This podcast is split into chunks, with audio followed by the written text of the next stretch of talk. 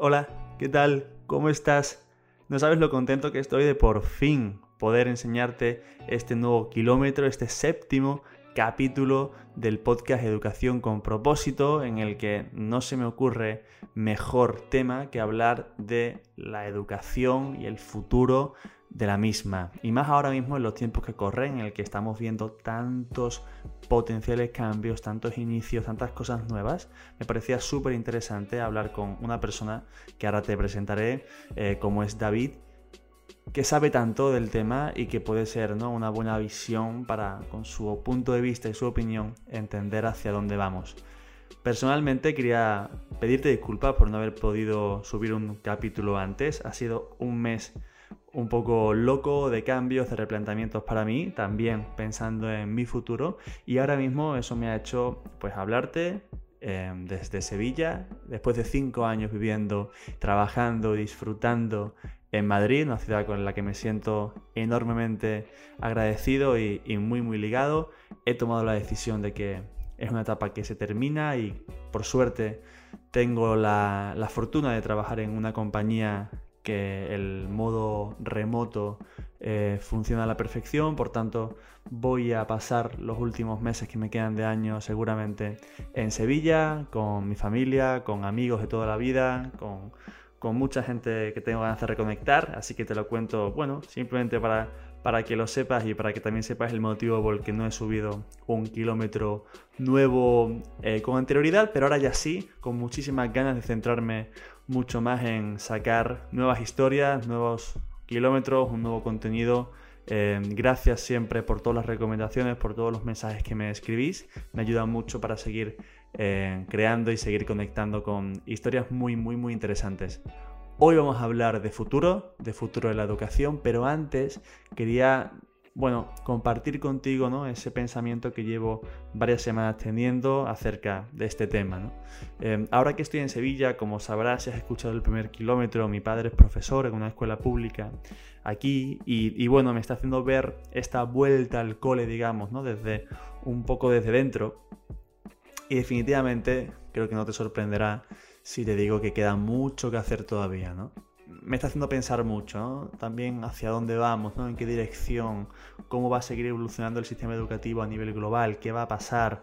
Eh, no sabemos si las clases híbridas han llegado para quedarse, si la tecnología va a tomar más importancia en las aulas, cómo van a lidiar los docentes, los grandes olvidados en todo esto, con el estrés que supone tener todas las nuevas responsabilidades que están asumiendo. Estamos viendo muchísimos casos de profesores, de jefes de estudios, de directores de centros, em, ahora mismo teniendo que relegar de su trabajo y tener, teniendo que em, quedarse en casa por, por motivos médicos, ya que está, está siendo una situación que se les está quedando muy muy grande por los pocos medios, el poco apoyo y la poca ayuda y las pocas directrices claras sobre todo que están recibiendo. Así que desde aquí todo mi apoyo y toda mi fuerza para ellos, para ellas eh, y todo, sobre todo mi, agradecimiento.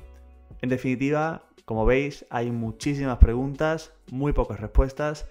Que estamos al principio de un cambio, yo estoy plenamente convencido, aunque a veces nos cueste verlo porque queremos resultados mejores antes. Pero bueno, creo que, que, todo lo que estamos haciendo y viviendo hoy nos va a llevar seguramente a, espero, un futuro mejor. Y de eso vamos a hablar hoy. Vamos a hablar con David Alayón sobre cómo para él, y yo estoy de acuerdo en todo lo que dice, se imagina que la, educación va a ir evolucionando. David, por si no lo conoces, te digo desde ya que es una persona difícil de introducir. Eso para empezar. Así que David, cuando escuches esto, que sepas que yo he preparado esta pequeña introducción con muchísimo cariño, eh, pero es que vaya, vaya recorrido que llevas. David, por una parte, en su versión ¿no? más de empresarial y, de emprendedor en serie, ha creado varias empresas, todas súper interesantes, algunas enfocadas en temas de transformación digital, otras de impacto social, otras de creatividad. Además, él en su momento se licenció en ingeniería informática, pero sus inquietudes los han llevado a muchos otros lugares. ¿no? Em, se ha especializado en el estudio de futuros, en el uso ético y con un propósito social de la, tecnología, en el funcionamiento del cerebro, ¿no? en todo lo que tiene que ver con modelos mentales, con el pensamiento sistémico, ¿no? con formas nuevas de aprender. Además también es docente en varias escuelas digitales y de negocio, como es por ejemplo el Instituto de Empresa o Headspring. También es mentor y parte del consejo asesor de varias startups con un largo recorrido. David definitivamente no se aburre, así que le agradezco muchísimo que haya sacado este ratito para la conversación tan tan agradable que tuvimos. Y sin más dilación, ahora sí, te dejo con David. Espero que te sirva. Me encantaría conocer tu opinión cuando escuches este nuevo kilómetro. Así que nada, vamos a por ello. Disfruta. David Alayón. Muy buenas. ¿Qué tal? ¿Cómo estás? ¿Qué tal? Muy bien. Un súper placer estar por aquí, más con la temática que nos atañe. Total, ¿eh? Yo cuando pensaba, ¿no? En con quién puedo hablar para hablar de futuro, educación, cómo va a evolucionar todo esto, y más en el momento en el que estamos ahora, que cuando estamos grabando este podcast, estamos a, escasos días, ¿no? En un tema totalmente ahora mismo en, en vogue, en recurrencia absoluta eh, sobre la vuelta al cole, sobre la apertura de las escuelas en plena pandemia con esta situación de COVID, como bien sabes tú que estás escuchando. Eh, bueno, yo creo que va a marcar un poco antecedente lo que vayamos a hacer ahora a cómo va a seguir evolucionando seguro, ahora luego lo podemos hablar, pero antes, ya si estás aquí, ya has escuchado, me has escuchado en esta intro hablar un poco más sobre David, hablar un poco más sobre este tema. Em, a mí David me encanta tenerte aquí, me hace mucha, mucha ilusión. Em, evidentemente para quien no nos conozca, eh, pues no sabe, ¿no? Que sí nos conocemos más allá de, este podcast, de este, de este, kilómetro, de este séptimo kilómetro. Yo no sé, David, si tú tienes algo con el número 7 o no. ¿Eres algún tipo, no sé, simbología de número? No, ¿no? No, no soy ni supersticioso ni tengo simbología de números, pero no sé, así a priori me cae bien el 7. Me encanta, a mí también me encanta el 7, tengo muchas expectativas con este kilómetro, no te voy a poner ninguna presión acerca de ello. Eh, Pero sí es verdad que, bueno, David y yo nos conocemos hace algunos años, nos encontramos, eh, nos buscamos, nos encontramos hace ya unos años por el trabajo en el que estábamos antes. Eh, él en una empresa, yo emprendía, yo fui a por él para intentar sacarle algo, no lo conseguí del todo, pero eh, sí nos abrió un bonito camino hacia una amistad que es la que tenemos ahora. y además de decir que evidentemente eres un, un absoluto crack, eres una absoluta buenísima persona, así que me encanta caminar eh, por este kilómetro contigo en, este podcast de Educación con propósito. Y ahora sí, si te parece, empezar a hablar sobre el tema que nos atañe, que es cómo va a evolucionar la educación, cuando hablamos de futuro en educación, de qué hablamos, cómo ya está evolucionando, porque muchas veces, al menos a mí me pasa, y cuando pienso en futuro, hablo en futuro, lo veo como algo súper lejano y el futuro luego es algo que ya ocurre mañana y más a la velocidad a la que vamos en todo, también en educación. Entonces yo lo primero que me encantaría escucharte es, digamos, referente a una pregunta muy abierta, que es tener tu opinión sobre hacia dónde crees que está evolucionando el sistema educativo y, cómo crees que lo está haciendo. ¿no? Pues a ver, es una, grandísima pregunta mm, por, lo grande de, las posibles respuestas que pueda haber. Pero, pero bueno, es, una, es, es, es yo creo que la pregunta que espero que se estén haciendo eh, escuelas, universidades, gobiernos, eh, sobre, sobre mm, no, no, no, cómo va a evolucionar, porque parece que él va a evolucionar algo que no nos atañe, ¿no? sino cómo queremos que evolucione la, educación. ¿no? Entonces, claro, eh, yo te, devuelvo esto con otra breve pregunta, que es básicamente si la respuesta quieres que la enfoque como, como qué es lo que está pasando o como qué es lo que queremos que pase. Es decir, porque realmente eh, uno estaría la parte de visión, ¿no? Es decir, qué posibles visiones, ¿no? De, cómo debería evolucionar la educación, ¿no? Ahí está un poco la, el, hacia dónde tenemos que empujar. Y por otro lado, que puede también ser, desgraciadamente, en qué punto está la educación a día de hoy y qué, qué no se está cumpliendo o hacia qué sitio se está llevando cuando no deberíamos llevarla. Estamos muy lejos si tenemos que comparar esas dos visiones, ¿no? Al menos de tu punto de vista, el cómo está evolucionando y el cómo nos gustaría, cómo te gustaría a ti que evolucionase, ¿están muy lejos o, realmente estamos en el camino de? Pues a ver, yo quiero pensar que estamos, yo creo que están lejos, eh, pero quiero pensar que una está en el camino de la otra, ¿no? Es decir, estamos yendo hacia esa visión de futuro. Por ejemplo, en temas muy concretos, pues el tema de la, personalización, ¿no? Es decir, eh, se habla mucho ahora, con, además con el tema del COVID, el tema de, ratios eh, de profesor-alumno, ¿no? Entonces, cuanto menor sea el ratio, pues evidentemente más personalización va a haber, mayor va a ser la calidad y, probablemente mayor la flexibilidad para que cada alumno aprenda por su cuenta. ¿no? Esto en un entorno puramente digital, eh, bueno, eh, hay posibilidades de que se pueda implantar de manera bastante más rápida, pero curiosamente a día de hoy la personalización está muy eh, centrada en, en haz el curso a tu ritmo, ¿vale? Pero no que tengas personalización en cuanto a la parte de contenidos o la organización de esos contenidos y demás, sino que casi siempre la formación online, o ya sea asíncrona, en formato MOOC, o sea asíncrona, tienes un profesor que va dando clases eh, o masterclasses, ¿no? Y tú te conectas a ella, pues al final todo el mundo mm, recibe el mismo contenido, ¿no? La, personalización viene en el ritmo y en el tiempo. Entonces, eso es una cosa, por ejemplo, que tiene que cambiar. Eh, ya no solamente cada uno pues aprendemos un ritmo diferente, sino que eh, tenemos pues un contenido previo, un conocimiento previo, que podemos apoyarnos en él. Hay otros intereses de todo el contenido del curso, hay, personas que le interesan más uno que otro, hay formas de aprender, hay, ciertos contenidos que aprendemos más rápido y otros que menos. Entonces yo creo que, por ejemplo, el tema de la personalización, que es un eje de trabajo, creo que estamos yendo hacia, hacia el camino correcto, pero, pero todavía estamos por el camino, digamos. Hay un debate que yo siempre escucho, ¿no? Tanto a, a docentes como a alumnos, como a cualquier a gente ¿no? que forma parte del sistema educativo que muchas veces cuando yo escucho hablar sobre digitalización parece que hay un versus, ¿no? un contra enorme con personalización. Es decir, no se entiende que a través de herramientas digitales se pueda fomentar ¿no? y promover una experiencia educativa personalizada. Se asume que la personalización solamente ocurre si hay dos personas juntas, ¿no?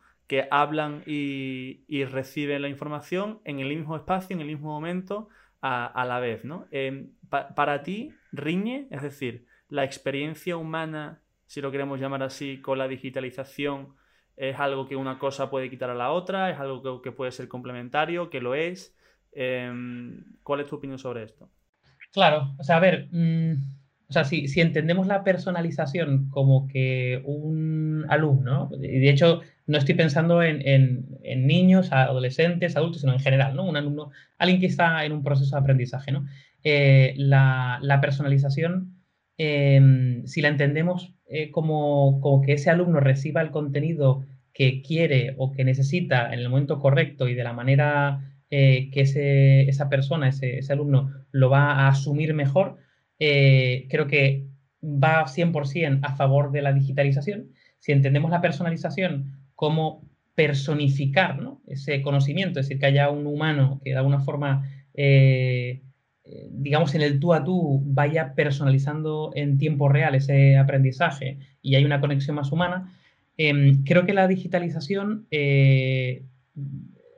la digitalización al 100%, o sea, un entorno 100% digital, creo que juega en detrimento. Vale, estoy de acuerdo en que juega en detrimento. Ahora, em, creo que hay un modelo híbrido, que es un modelo que además con el tema del COVID y el confinamiento, eh, todo pasó a ser 100% online y poco a poco ¿no? se está empezando a eh, encontrar caminos híbridos que tiene que ver con cada alumno aprende eh, de forma 100% digital el conocimiento y tiene una experiencia ¿no? híbrida, física en este caso, para generar otro tipo de cosas, como por ejemplo eh, el, adquirir una experiencia o, eh, digamos, un, digamos, un contacto mucho más mm, personal y humano con ese conocimiento. Es decir, por un lado aprenderíamos de forma, digamos, los hard, ¿no? la parte más hard, los conocimientos hard, de forma 100% digital y a nuestro ritmo, y por otro lado tendríamos una experiencia mucho más personalizada y personificada que nos haría ese, ese enganche humano. ¿no?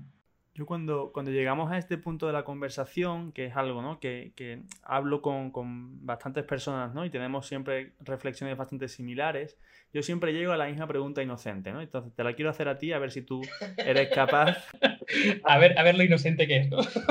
no, no. es muy inocente porque eh, o sea, se me ocurre que la podría hacer cual, un niño de, de, de poca edad podría hacer esta pregunta. Es más, ¿no? hay un kilómetro Em, con Manuel, que Manuel es un alumno de, 16 años con el que tengo una conversación súper interesante y él mismo hace preguntas como las que te voy a hacer ahora, ¿no? Es decir, la pregunta es, dentro de lo que acabas de explicar, que yo creo que para cualquier persona que nos esté escuchando es algo bastante lógico y es algo bastante positivo y es algo que tiene muchos más puntos a favor que en contra, sobre todo, ¿no? Si se hace con un buen propósito, si se hace con una buena intención. ¿Por qué no ocurre? ¿O por qué Pues mira, eso, yo creo que la, respuesta también tiene ese punto de, inocencia o ese punto de realidad.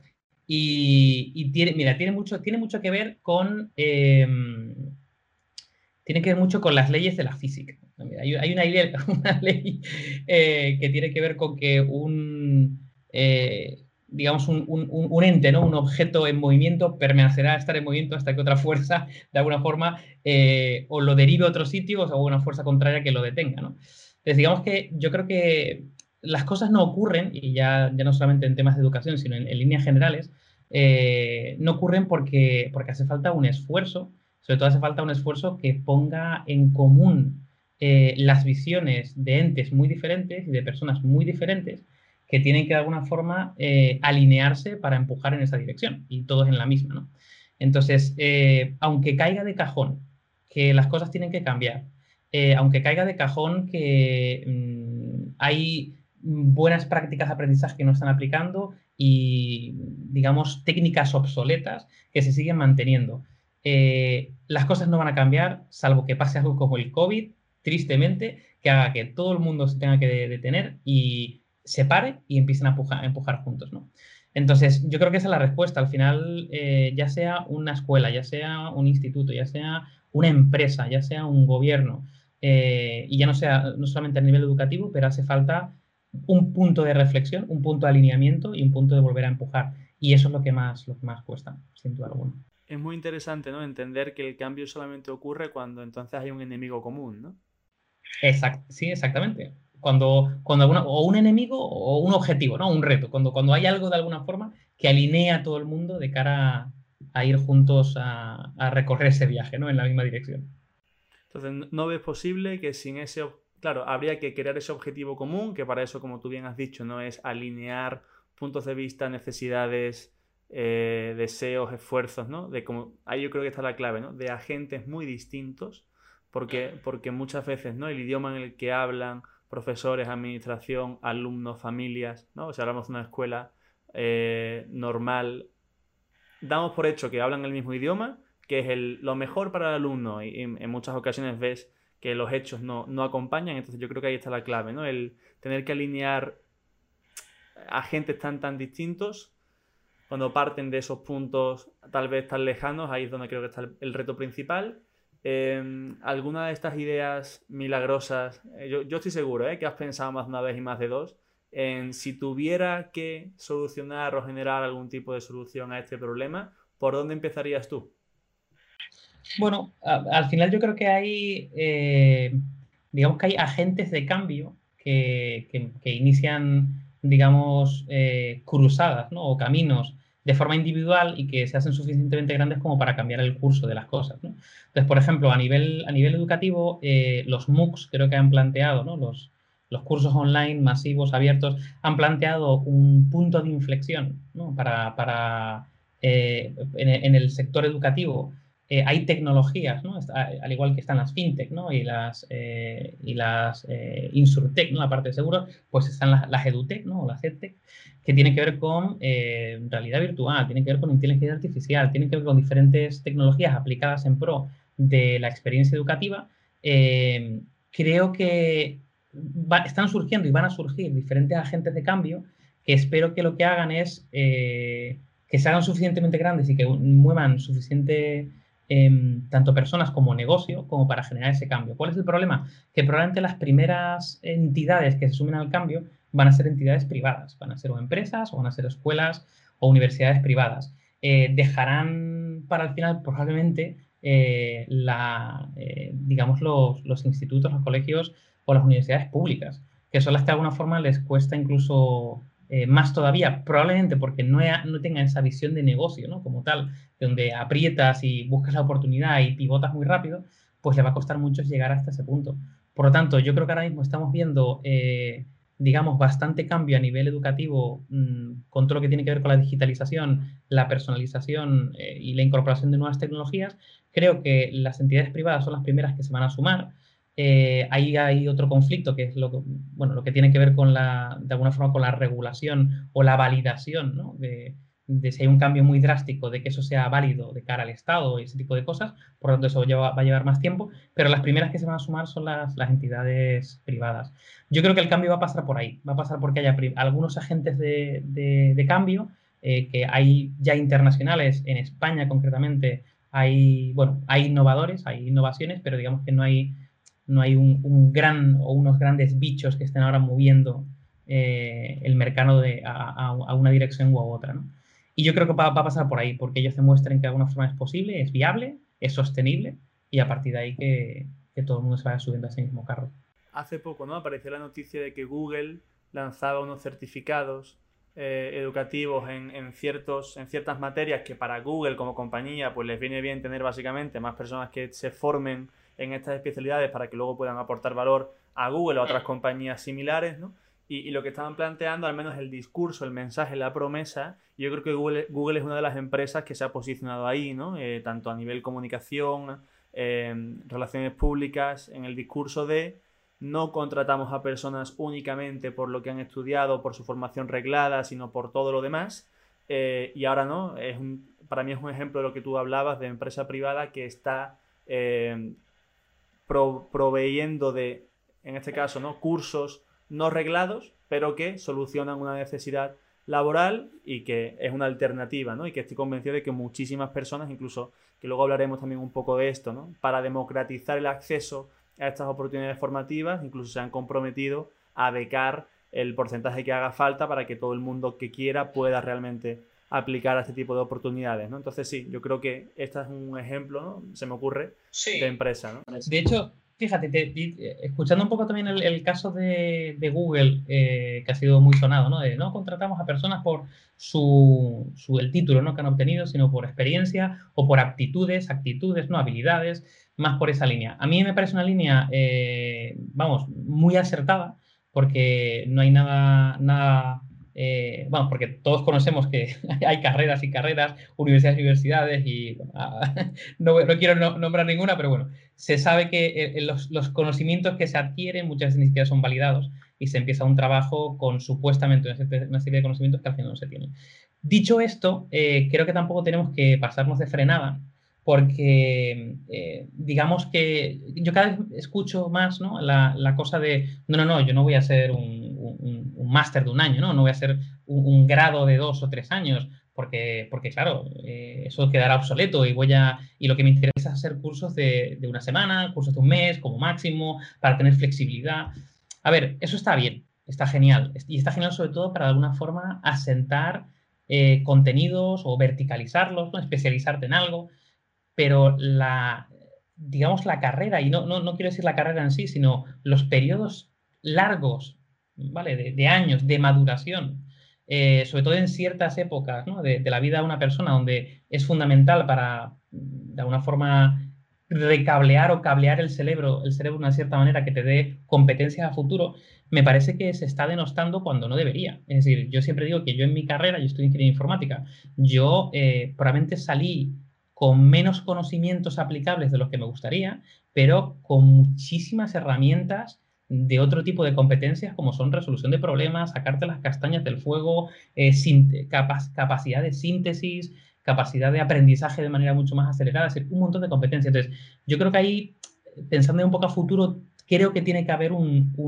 balance entre hacer ese esfuerzo continuado para recablear y dar competencias sólidas, eh, blandas probablemente, con eh, la posibilidad de elegir la parte de, de conocimientos un poco más hard, ¿no?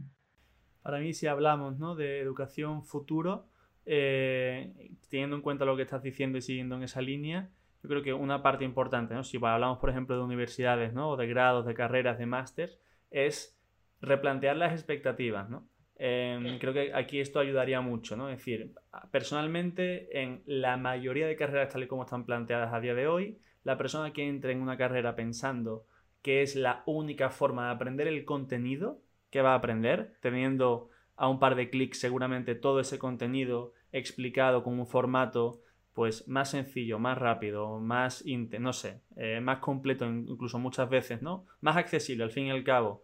Creo que, es un, creo que a la universidad le hace un flaco favor, ¿no? O sea, la universidad hace unos años sí era la fuente del conocimiento, ahora la fuente del conocimiento está relegada tal vez a otras herramientas, entonces para mí la universidad es o debe ser más un laboratorio donde probar, donde practicar, donde una plataforma de error, de prueba, de acierto, donde a través del conocimiento, a través del contenido que, se está proponiendo, que igualmente creo que habría que darle una limpieza y un cambio en muchas de las carreras seguramente, pero sí estoy completamente de acuerdo contigo con que si la experiencia educativa está bien conectada con las expectativas que una persona necesita en esa etapa, puede ser una experiencia maravillosa. ¿Qué ocurre?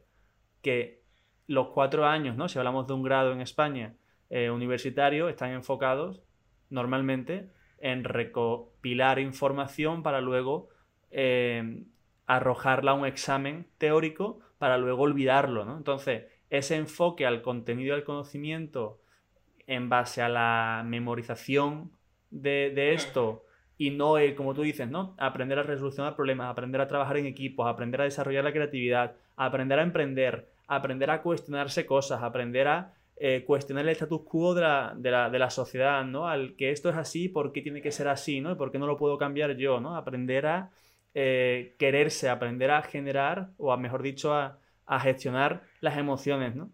Eh, eso es lo que te prepara y para eso yo creo que debe existir una escuela, una universidad, ¿no? un laboratorio y, las que lo hacen así, tú ves la diferencia, ¿no? Es muy sencillo ver la diferencia entre personas que pasan por experiencias educativas con estos valores y personas que hemos pasado por sistemas educativos con valores más tradicionales, podemos decir, eh, bueno, pues hay una diferencia en el desarrollo eh, personal y profesional, sin duda, en etapas tempranas y luego, si no hay otras experiencias que te han hecho añadir esas cosas a tu mochila, estás, y es la realidad, estás por detrás.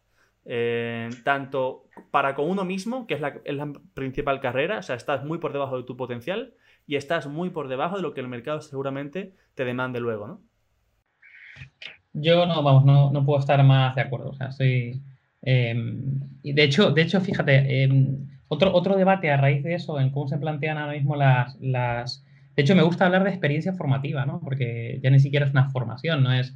Se empieza también a hablar de itinerarios formativos, lo cual me parece interesante, ¿no? Porque define un poco que tú eliges tu camino, ¿no? Vas seleccionando como aquellas piezas de conocimiento que al final me gusta mucho itinerario me gusta parte de, de experiencia. Me gusta hablar de experiencia de aprendizaje porque tiene ese punto transformador ¿no? de la experiencia, tiene un punto vivencial eh, y tiene un punto, tiene un punto de, haber pensado la experiencia del alumno, ¿no? que muchas veces parece que tú vas a aprender algo y el único formato es me siento en clase o me siento delante de mi ordenador y veo a un señor o una señora eh, de forma totalmente unidireccional soltar eh, conocimiento que de alguna forma voy intentando retener ¿no? en memoria a corto plazo para luego intentar asentarlo ¿no? o asimilarlo. Y hay mil formas de, generar experiencia de aprendizaje. Y de hecho, eh, creo que hay, es una tendencia que además aquí sí que no estoy seguro, pero creo que empezó en los colegios, ¿no? En los colegios me refiero de infantil, que es el tema de la flipped classroom, que yo creo que lejos de, de, que sea eso, porque creo que, creo que tiene muchos más años de lo, de lo que realmente se, ha empezado a aplicar hace relativamente pocos años, cuando realmente el, concepto tiene mucho más y venía a lo mejor, no sé si de Montessori y otros pero bueno, ese concepto de yo fuera de clase eh, lo que aprendo son la parte más teórica, ¿no? la parte conceptual, y voy a clase, ¿no? o voy a un sitio realmente a generar eh, debate, a reflexionar, a adquirir experiencia, a ver puntos de vista, ¿no? Eh, me, parece fundamental. Es que me parece que la universidad debería ser eso, debería ser, oye, mira, esta es la bibliografía, estos son los contenidos, pues tú te apañas con ello y aquí venimos realmente a, profundizar sobre cosas que no están en los libros y cosas que van surgiendo por la conversación, ¿no? Mm, mm, de hecho, me gusta mucho el concepto academia. Academia, pero eh, del término griego, ¿no? Eh, casi como una especie de lugar donde conversar, compartir, multidisciplinar. Esta es otra cosa, eso es lo que quería decir, eh, el tema de que no verticalizar las cosas, ¿no? sino convertirlo en un territorio multidisciplinar, que no, que no sea, estas son mis siete asignaturas o mis 15 asignaturas verticalizadas en algo, sino que exista la posibilidad de coger, eh, no sé, de, mezclar diferentes conocimientos a la hora de sacar un perfil un poco más enriquecido. Ahí, por darle un giro a la conversación, ¿no? Porque estamos hablando para quien nos está escuchando, ¿no? eh, sobre personalización, sobre digitalización, hemos hablado de esta eh, ramificación de EdTech, ¿no? como estas startups, estas empresas que están innovando a través de la tecnología y la educación. ¿no? Estamos hablando de, escuelas, universidades como laboratorios de experimentos. Eh, yo querría preguntarte, ¿no? por también cerrar el círculo, estamos hablando de todos los mecanismos y las herramientas ¿no? que se pueden plantear para al final ofrecer un mayor número de oportunidades con una intencionalidad de que la calidad suba a través de esa personalización que hablábamos, ¿no? Y que al final generar, ¿no? Pues eso, ¿no? Una mejor, una mejor experiencia, ¿no? Pero creo que hay un punto core que se nos está olvidando, que es, una cosa es el, cómo, ¿no? Y el qué, que es la herramienta y es la experiencia final que recibe, en este caso, el alumno a través del, docente, a través del organismo, pero ¿qué, ¿qué, decimos, ¿no? Y, eh, qué papel ocupa en esta educación del futuro. Eh, estudiar, formarse, hacer aquello que realmente nos apasiona y encontramos que nos apasiona frente a aquello que me dicen que tengo que hacer, que el mercado parece que demanda, de aquellas profesiones que parece que a nivel estatus tienen una mayor importancia frente a otras, pero yo soy del grupo que me siento alejado. Eh, o sea, esto es una conversación que podría evidentemente abarcar mucho más, pero la pregunta concreta es, desde tu punto de vista, eh, la educación del futuro va a conectar con fomentar eh, el formarnos y el ser mejores personas a través de buscar y disfrutar de lo que realmente queremos hacer y queremos aportar en este mundo, o vamos hacia una educación basada en crear personas útiles, no, no necesariamente buenas. Fíjate, mira, yo ahí probablemente mi, respuesta haya mutado en el tiempo, es decir, te cuento en qué, en qué reflexión estoy ahora. Em, yo creo que con una visión del pasado eh, había carreras con mayor salida porque estaban verticalizadas, ¿no? Es decir, oye, pues eh, si estudias ingeniería informática, estudiabas, eh, que, fue mi caso, ¿no? Es decir, yo, yo no sabía si hacer psicología, si hacer ingeniería informática o si estudiar en el conservatorio piano. Era, era mi decisión, básicamente. Entonces, eh, escogí la que tenía más salida. Aparte que, bueno, me gustaban los cacharros y los ordenadores, ¿no? Pero bueno, eh, la cogí básicamente por, porque, porque creía que era la que, la que me iba a dar más salida, ¿no? Yo ahora mismo, em, cuando me preguntan, ¿no? Yo eh, doy clases de aprender a aprender, aprender de forma efectiva y muchas veces, pues, con, con esta temática, ¿no? hay, bueno, sobre todo para empresas, ¿no? Entonces, hay personas que vienen y dicen, oye, mi hijo está a punto de terminar la carrera, el bachillerato y tal, y, ¿qué, qué, le dirías que tiene que estudiar? ¿no? Entonces, yo, en el, en el, punto en el que estoy ahora en, en mi reflexión, diría que, eh, que hagan lo que realmente les apasione. Eso como punto número uno. Ahora te digo, te, te, digo por qué creo que además eso tiene muchas salidas, ¿no? Pero bueno, primero que, algo que les apasione.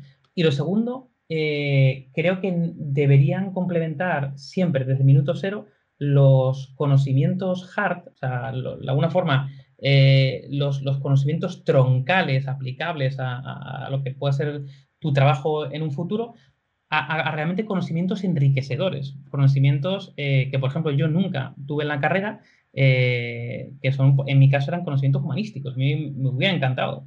Eh, tener o combinar em, conocimientos y, conversaciones más relacionadas con el mundo de las humanidades.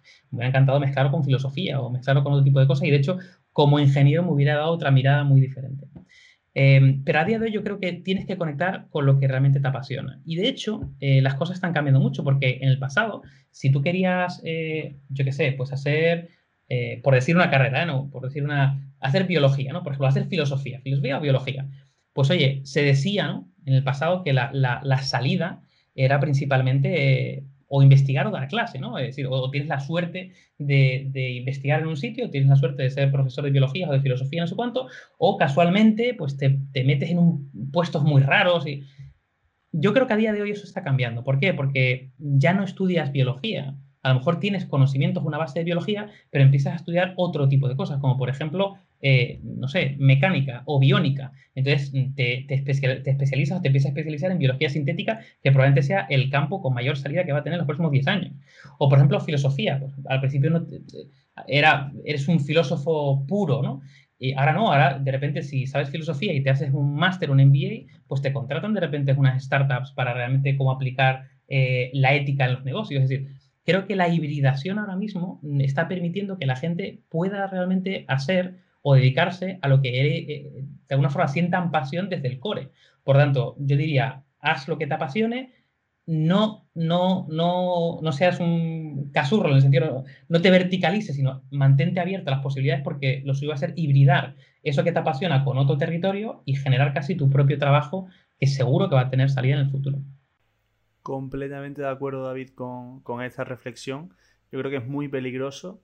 Para mí, de verdad, la palabra es peligroso eh, asumir que solo somos lo que estudiamos, solo podemos estudiar una cosa, solo podemos trabajar en una sola profesión toda la vida. Es decir, si lo eres y lo haces, perfecto, pero que no sea porque solamente creas que es la única forma de hacerlo, ¿no? Yo creo que ahí es donde viene el, reto para diferentes generaciones, ¿no? Y eh, creo que en cada generación, que siempre hablamos de, no, porque la próxima generación, no, porque la anterior, no, yo creo que en base a la experiencia que tengo ahora, que en todas las generaciones hay una transición hacia un poquito más, ¿no? Y la que venga después siempre va a vernos un poquito más atrasados y nosotros siempre vamos a ver a los otros pues un poquito más locos, ¿no? Eh, por, resumirlo, pero creo que, siempre va a ser así. Entonces yo creo que hay un, una necesidad de cambio de mentalidad y a mí algo que sí me parece peligroso, como decía al principio, em, personas, me da igual la edad, personas en, en general que sigan pensando a día de hoy, 2020,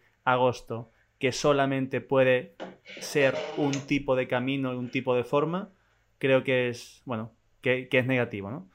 Em, David, yo con, estas dos reflexiones me encantaría continuar, ya lo sabes, la, conversación, eh, pero me parece que hemos hecho un buen repaso, ¿no? De algunos de los puntos principalmente por los que, bueno, yo, tú crees, ¿no? Que, va a ir o que debería ir la educación. Creo que, son conceptos que sin duda, por suerte, yo no los veo un futuro muy lejano en el sentido de ninguno es nuevo, es decir, todos están ya, estamos hablando, estamos trabajando, estamos buscando formas de, hacerlos posibles, pero sí es verdad que queda todavía muchísimo, quedan muchísimos kilómetros todavía para llegar, para llegar a este punto, ¿no?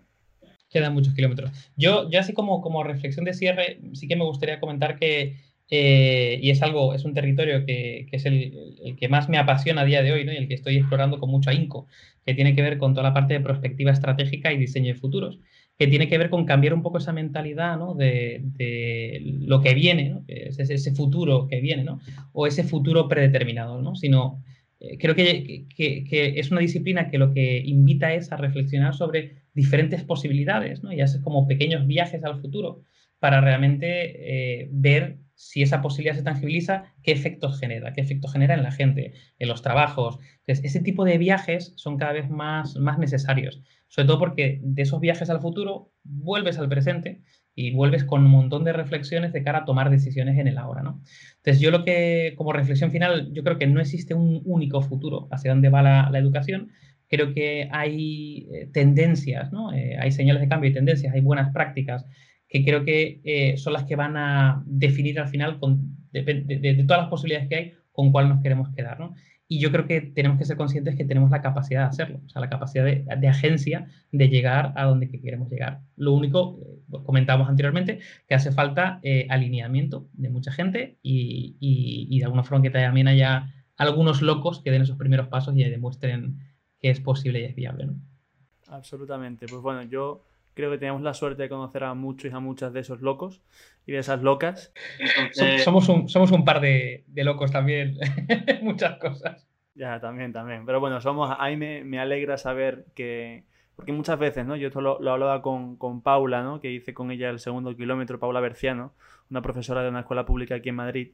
Eh, y yo a ella también le preguntaba, ¿no? Le decía, Paula, mi sensación es que, todo el mundo piensa que, realmente no hay nadie queriendo generar cambio, que no hay nadie moviendo nada, que, esto es una pelea imposible contra un Goliat eh, inmenso, ¿no? Y bueno, a mí me alegra, ¿no? Y, no es que me tranquilice porque veo el monstruo, pero sí me siento más acompañado. Creo que hay muchas personas que, que estáis, ¿no? Y que estamos trabajando en que ciertas cosas, por pequeñas que parezcan, cambien y muten y creo que eso es el comienzo de todo. Así que sí, como tú dices, ¿no? Tenemos la capacidad Ahora lo que creo que tenemos es que querer más eh, y que quererlo más. Totalmente de acuerdo. Súper alineado. Venga, pues David, de nuevo, muchísimas gracias por compartir este séptimo kilómetro conmigo en, en, este podcast de Educación con propósito. Una vez más, para quien nos esté escuchando, lo que intentamos hacer, como ya bien sabes, es conocer a través de la experiencia de diferentes personas de diferentes partes del mundo, con diferentes perfiles y, mochilas a sus espaldas, pues bueno, cómo creemos que la, evolución de la educación, hacia dónde creemos que debe ir, qué es lo que está pasando, poder compartir contigo todo tipo de, de aprendizaje y de experiencias. Si tienes, como siempre, algún comentario, algo que pueda hacernos mejorar, más que encantado de poder recibirlo. Y nada, muchísimas gracias David, muchísimas gracias a ti por escucharnos y nos vemos en el siguiente. A ti un súper placer y un abrazo fuerte para todos.